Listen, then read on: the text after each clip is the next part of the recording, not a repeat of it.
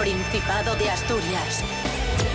En directo para el mundo entero. Aquí comienza Desayuno con Liantes. Su amigo y vecino, David Rionda. Buenos días amigos, amigas, bienvenidos, bienvenidas a Desayuno Coliantes. Hoy es martes 10 de marzo de 2020, seis y media de la mañana. Esta es la sintonía de RPA, la radio autonómica de Asturias y es para mí un placer y un honor recibir a la actriz Cris Puertas. Buenos días. Buenos días, Asturias. ¿Qué tal, Cristina? Muy ¿Cómo bien. está usted? En la cumbre. In the camber. Oh. Oh yeah. Oh, yeah. Rubén Rodríguez Morillo, buenos días. Da el DNI también. si te parece, Eh, yo, buenos soy, yo soy días. Cristina Martínez Puertas. Ojito. Cuidado ahí. Sí, sí. Hoy me ha sorprendido que eh, cuando estaba mirando la previsión meteorológica, para deciros la hora al inicio del programa, como siempre, Hmm. han escatimado en, en iconos para decirnos qué tiempo vamos a tener en el No. día de hoy. Sí, hab- habitualmente hay 5, 6, 7 iconos para las distintas zonas del Principado de Asturias. ¿Y cuántos Pues hay hoy? Hoy solo hay 3. No Vaya puede por ser Dios. verdad. Y es el huevo frito, es una nube blanca y sol, lo que quiere decir que hoy tendremos cielos poco nubosos, temperaturas bastante altas para la época en la que estamos, que otros años todavía tenemos muchísima nieve, mínimas de 6 grados y máximas de 20. ¡Oh, sí! ¡Oh, sí! Y haz un, Muy llama- bien. y haz un llamamiento ahí, no escatiméis en iconos. Por favor, que No, no cuesta nada muchos poner iconos, más nubecillas por favor. y más También os digo una cosa, es que igual hacen falta todos los iconos que existen para, Asturias. para, de- para describir una hora en Asturias. Digo que Porque es una cosa preciosa, trepidante e inenarrable. Es que Amigos, Tal, tal y como los han dispuesto en el mapa de Asturias, en Oviedo, Gijón, Avilés, la Cuenca,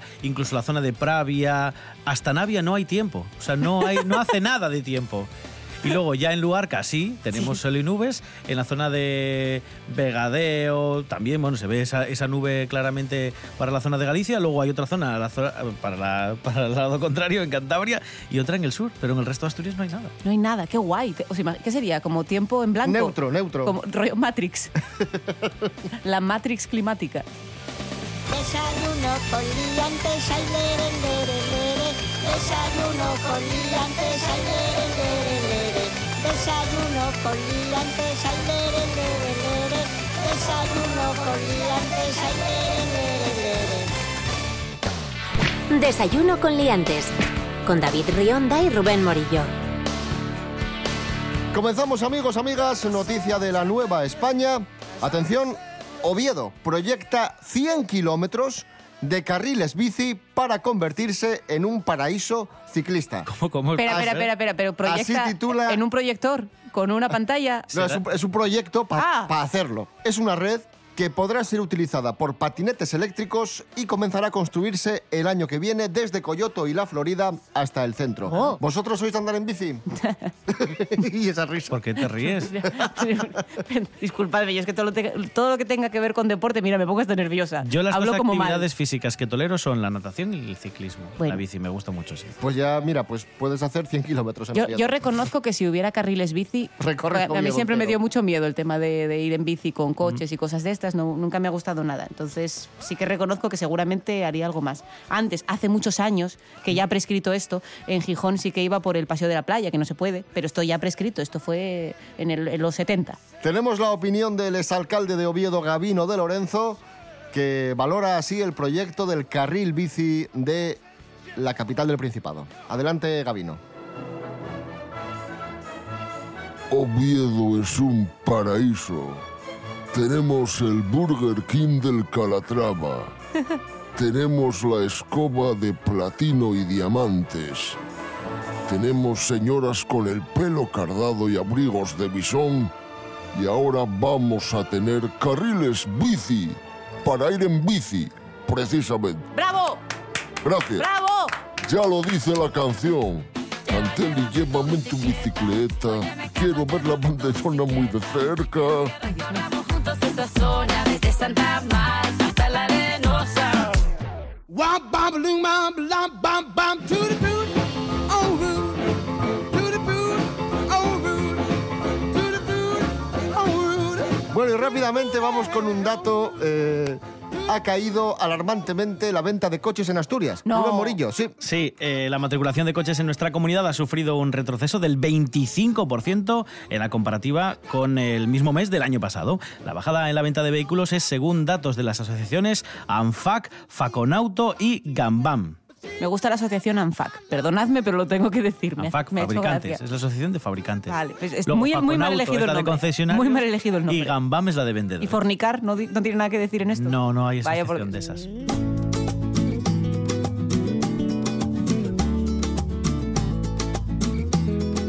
Hemos hablado de bicis, hemos hablado de coches y ahora vamos a hablar de autobuses porque Alsa va a potenciar los enlaces de Oviedo con el resto de España. Bárbara Huerta, buenos días. Hola, hola, muy buenos días. Hoy vengo a hablaros de una compañía de transporte que nos da la vida a muchos y muchas cuando tenemos que viajar. Me refiero a Alsa. ¿Por qué? Pues porque esta empresa va a potenciar los enlaces de Oviedo con el resto de España. El Ayuntamiento Betense y Alsa han firmado un convenio con el que empezarán a funcionar nuevos servicios y que permitirán conectar la ciudad con varios destinos y puntos del país. Desde el consistorio dicen que el objetivo es fomentar la actividad económica y desarrollar el turismo de la ciudad. Esto viene principalmente también por el incremento en un 20% de las pernotaciones que ha habido en Oviedo y de un incremento del 19% en el número de viajeros que deciden estar aquí. A ello se une también el objetivo de que la ciudad sea un lugar referente en lo que a movilidad sostenible se refiere. Y otro dato importante, en este caso para los congresistas. Con este convenio, al parecer, se van a beneficiar en un 15% de descuento cuando adquieran un billete. Esto no ha sido tan bien recibido, pero bueno, por ahora desconocemos destinos nuevos o ampliaciones de horarios. Suponemos que anda todo un proyecto, así que yo seguiré atenta. Hasta la próxima semana.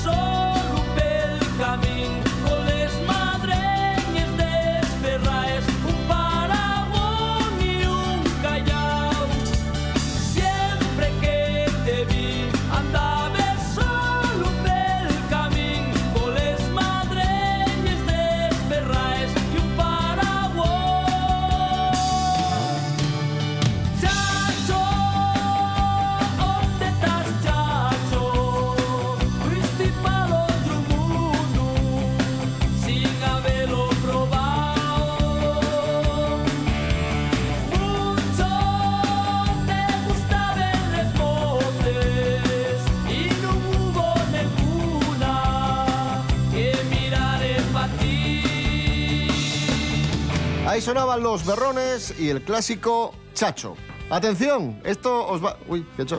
¿Eh? No sé. ¿por qué No, pero te ha quedado muy bonito. Eh, me ha salido, Sí, me ha salido sí, muy espontáneo esto. ¿No has Correos, pensado en dedicarte a la percusión? Exacto. Correos lanzará una serie de sellos que huelen. Sí, sí, y que huelen a Asturias. Esto es lo interesante. Rubén Pero- Morillo, cuéntanos. Pero vamos a ver. Que sí, Sí, no, que sí. no queda nada, va a ser el 20 de marzo. Correos va a lanzar estos dos sellos dedicados a iconos de nuestra gastronomía. Y son dos. Uno, a la denominación eh, eh, Sidra de Asturias, es decir, a la Sidra asturiana. Y dos, a la IGP Fava asturiana. Van a estar impresos, ojo, con tinta, con olor a sidra. O sea, es decir, que van a coger las hojas de los, de los sellos y los meterán ahí Sí, sí. a remojo un poco en sidra, pero sí, van a oler a sidra. La hoja conmemorativa que va a sacar Correos tiene dos sellos que van a costar 3 euros cada uno y la parte superior se representa una fotografía, en este caso una fotografía real de la fabada con IGP, fava asturiana, mientras que en la inferior se recorta el sello de un vaso de sidra mientras se escancia. Todo el día oliendo sellos ahora. Vamos a ver, vamos a ver, amigo. Es que yo me estoy imaginando... Va a estar la gente por al- Gascona Claro. oliendo los sellos. Los directivos de correos diciendo, "Mm, la gente ya no manda cartas. ¿Qué pode-?" un- un- además, me, imagino la reunión como en Los Simpsons, ¿sabes? Con el, conde, Cho- con el conde Chocula, el, el tejano este que dispara, y entonces están diciendo, la gente ya no manda cartas. ¿Qué podemos hacer para evitar esto? Bueno, igual tenemos que modernizarnos, igual tenemos... ¡No! Sellos con olor. Pero bueno, señor, sellos con olor. Cartas de cambiar, de Claro. aquellas que estaban perfumadas, ¿os Sí. acordáis? Y si no las perfumabas tú, que te quedaba la tinta corrida, con perdón de la expresión. Tendríamos que ir un poco más allá. Sí. Sellos que se pudiesen comer y supiesen a chorizo, a morcilla, a faves. Sí, pero manchan. Esos al ponerlos en el sobre, a lo mejor pasa la grasilla y mancha la carta. Y para eso ya tienes las tortitas esas de arroz que saben a cartón. Tampoco te hace falta Es verdad. un respeto para los fabricantes de tortitas, pero saben a cartón, lo sabemos todos. De hecho, está bien porque tú dices, va, esto no puede ser malo, porque A- a sabe, por sabe- mal. Es como- es como por spam. Es por, es por spam. De hecho, igual es por spam. Cosas que no interesan. Yo me acuerdo que los anuncios de perfume, eh, no sé si ahora se sigue haciendo, porque hace tiempo que no compro revistas de estas, de- del dentista y tal, y venían, o sea, había algunos que te venían con una, mm, con una bolsita, que era una bolsita, tipo tamaño bolsa de estas de, toallita de limón, y ahí te venía pues un poquito de, perfume, vale. Y había otros que venían con un botecito de cristal muy chiquitín, muy chiquitín, muy chiquitín, que dices, vale. Pero había las ratas de alcantarilla, había, había algunas marcas que eran rata total, y solamente era una hoja doblada, y la despegabas como, como una revista porno adolescente, y hacía... Y ahí, en teoría, tú tenías que frotarte con el propio papel ¿eh? en el cuello. Entonces era como la rata alcantarilla de la, de la firma que propone esto y yo, que no tengo dignidad, frotándome con el Cosmopolitan el cuello para oler un poco a Dolce y Gabbana. Esto pasó, amigos, y todos lo permitimos. Cosas que no interesan.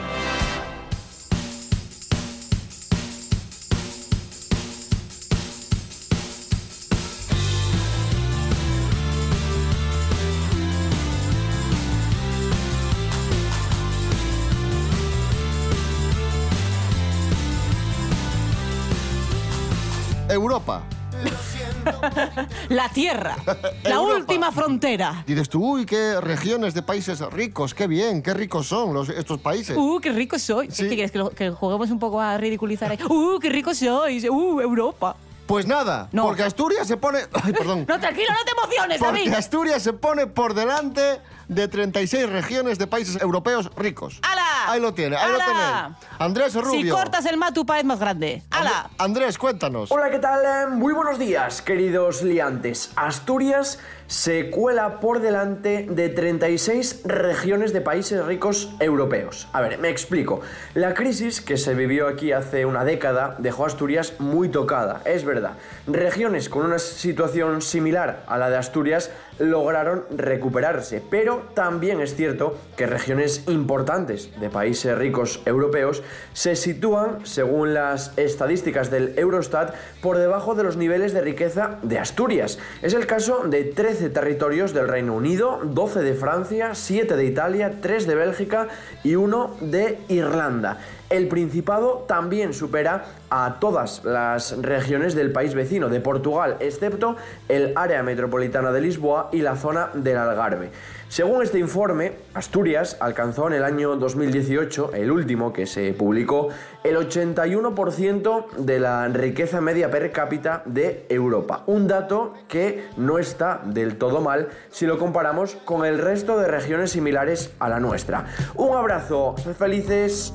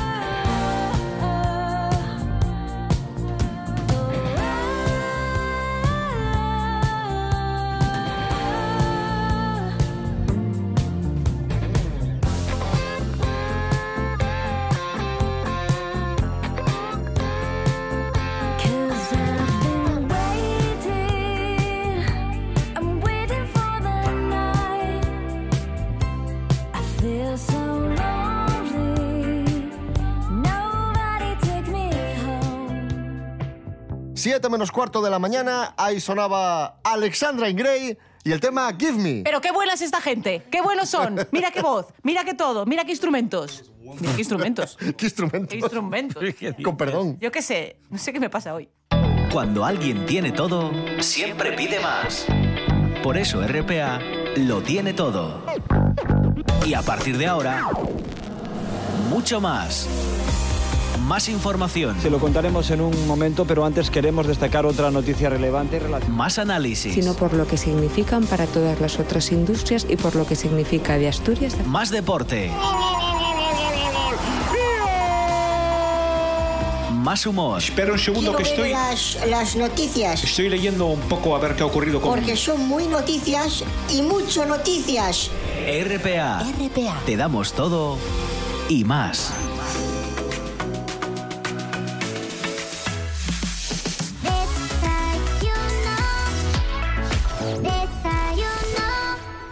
Hablamos de cine, lo hacemos con José Luis García.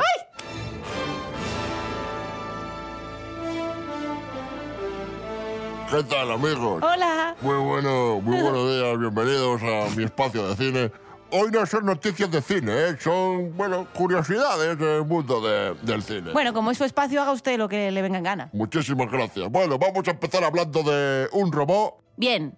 con la cara y voz de Arnold Schwarzenegger, de mi amigo Arnold. ¡Qué guay! Pues resulta que un- una empresa rusa de robótica ha hecho un robot con la cara y la voz de Arnold y lo presentaron en Las Vegas durante una convención, pero hubo un problema, ¿Cuál? que no pidieron permiso a Arnold. Pero vamos a ver, ¿cómo se les ocurre? Claro, y entonces ha dicho Arnold, pues ahora me dais 10 millones de dólares de indemnización por usar mi, mi jeta y mi voz sin permiso. Por idiotas, porque, porque Arnold, con lo majo que es, yo creo, si le dan un poco de perres para los gimnasios estos que tiene él de, de Mr. Olympia, eh, él te, lo- él te- lo que tú quieras. sí, sí. Hay sí. que pedir permiso cuando se utiliza la imagen de un famoso. Sobre todo si es un famoso que tiene un brazo como, como dos pegollos de, de- de una payoza. De hecho, va- vamos Hombre, a, a ver, vamos ¿cómo no va a dar yuyu? Vamos a escuchar al robot. El robot Arnold. What's your name?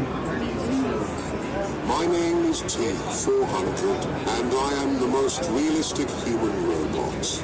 I think so. ¿Sabéis que yo también tengo mi propio robot? ¿Ah, sí? Sí, lo he traído. Se llama Mazinger Garci. Y, y está aquí. Hola. Cine, cine.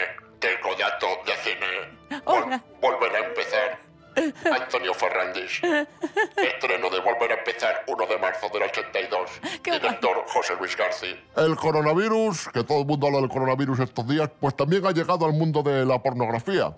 Tú entras, en serio, entras en, en páginas web pornográficas, pones coronavirus y aparecen ya vídeos, pues por ejemplo, en hospitales, gente practicando sexo con mascarilla, etcétera. Vamos, que, que el coronavirus ya ha traspasado fronteras y ha llegado al, al mundo de la pornografía. Bueno, eh, sabéis que yo admiro muchísimo al señor Paco Fox, que tiene una, una norma que es que cualquier cosa, creo que esto es una de las reglas de Internet, pero él la, la- la populariza mucho. Dice que cualquier cosa Sí. tiene su equivalencia en parodia porno. Porno, ¿no? Y esto, el, el día que se demostró fue el día que, lo buscó, que buscó a Fraga. Y hay una parodia porno de No Fraga. puede a ser. partir de ahí, todo, no lo- no, os, os invito a que no lo busquéis. Ya, ya, ya. Pero a partir de ahí, eh, todo puede ser, todo puede ser.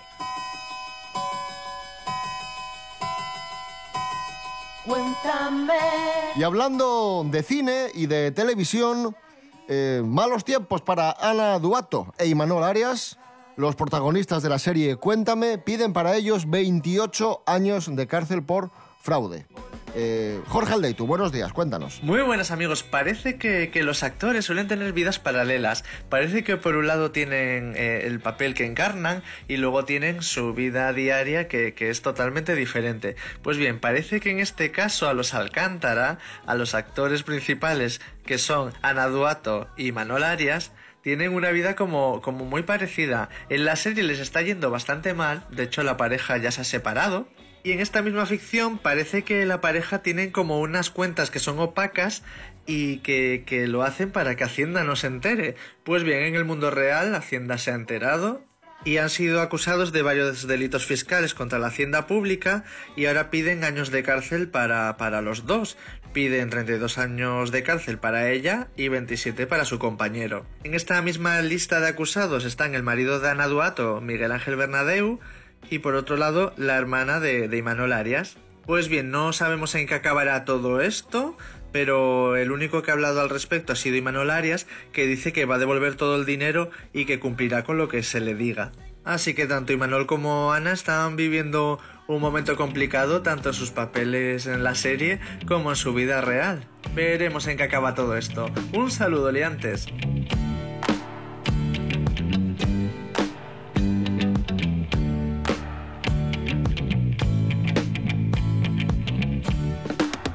Estuve esperando que tu amor fuese mío, pero yo sospechaba que tú jugabas con mi cariño.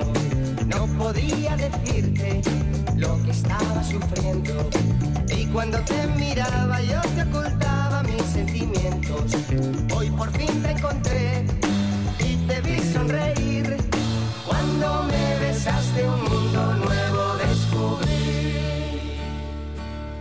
Sé que me quieres, ahora sé que te quiero. Algo me está diciendo que nuestro amor jamás tendrá fin. Por eso, ahora sé que me quieres, ahora sé que te quiero. Algo me está diciendo que nuestro amor jamás tendrá fin.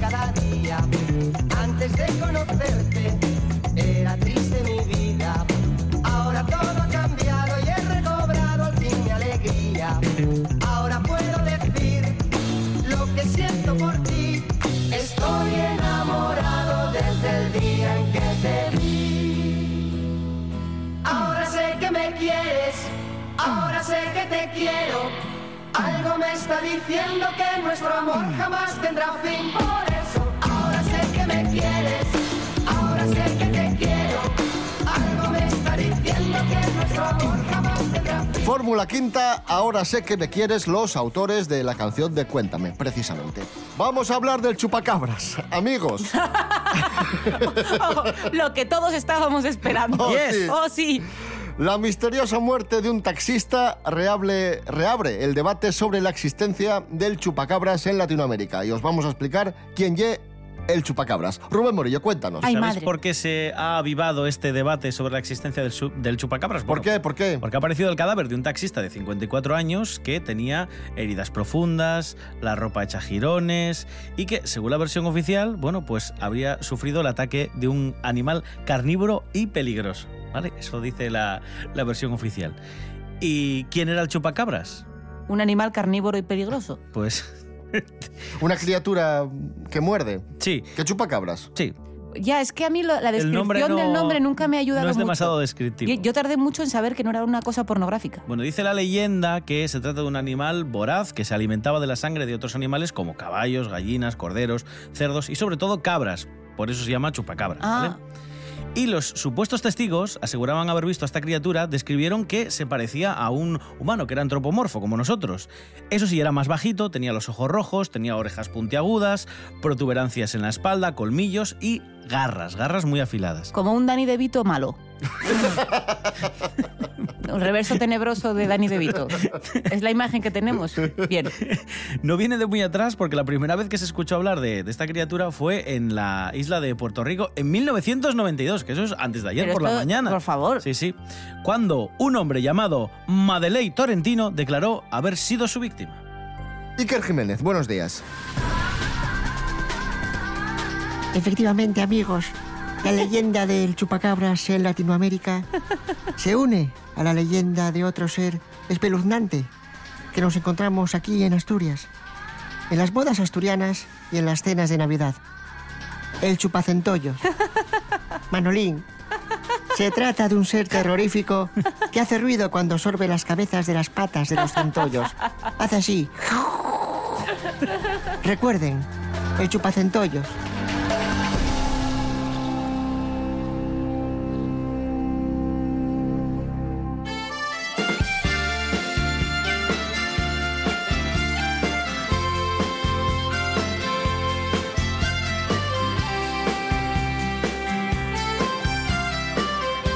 Última noticia del día nos la va a contar Cris Puertas.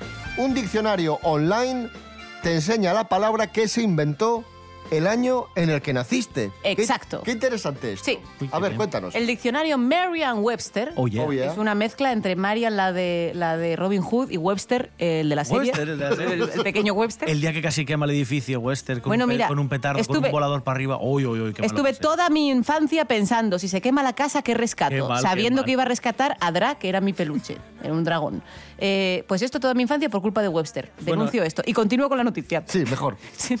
Me disperso. Bien, pues el diccionario Merriam-Webster ha creado la herramienta Time Traveler, mediante la cual el usuario, introduciendo un año, por ejemplo, en el que nació, esto puedes introducir otro en el que no hayas nacido, ¿eh? no pasa nada. Pero bueno, te lo sugieren más bien. Puedes descubrir qué palabra nueva se inventó. Ay, esto mola.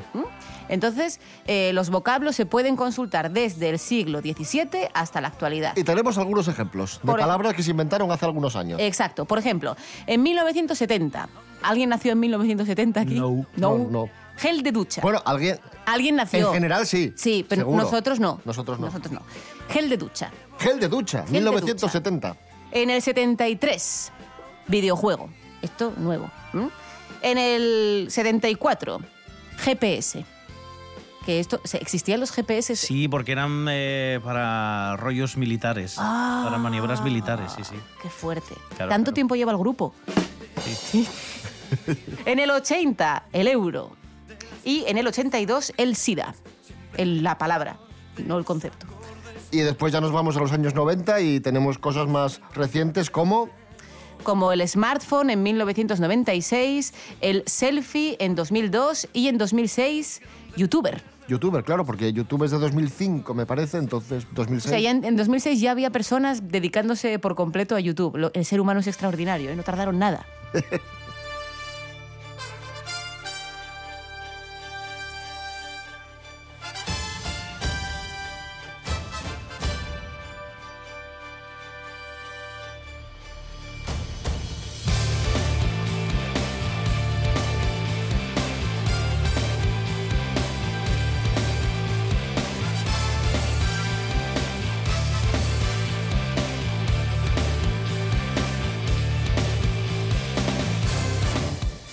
vamos, amigos, amigas. Volvemos mañana a las seis y media de la mañana. Eh, recordad, Instagram, ponéis desayuno coliantes y ¿qué sale? Nosotros. en Facebook ponéis desayuno coliantes y ¿qué sale? ¡Oh, Nosotros. sorpresa! rtpa.es, radio a la carta y desayunocoliantes.com. Rubén Morillo. David Rionda. Hasta mañana. Hasta mañana. Os dejamos con las noticias. Cris Puertas, un placer, como siempre. Lo mismo digo. Adiós.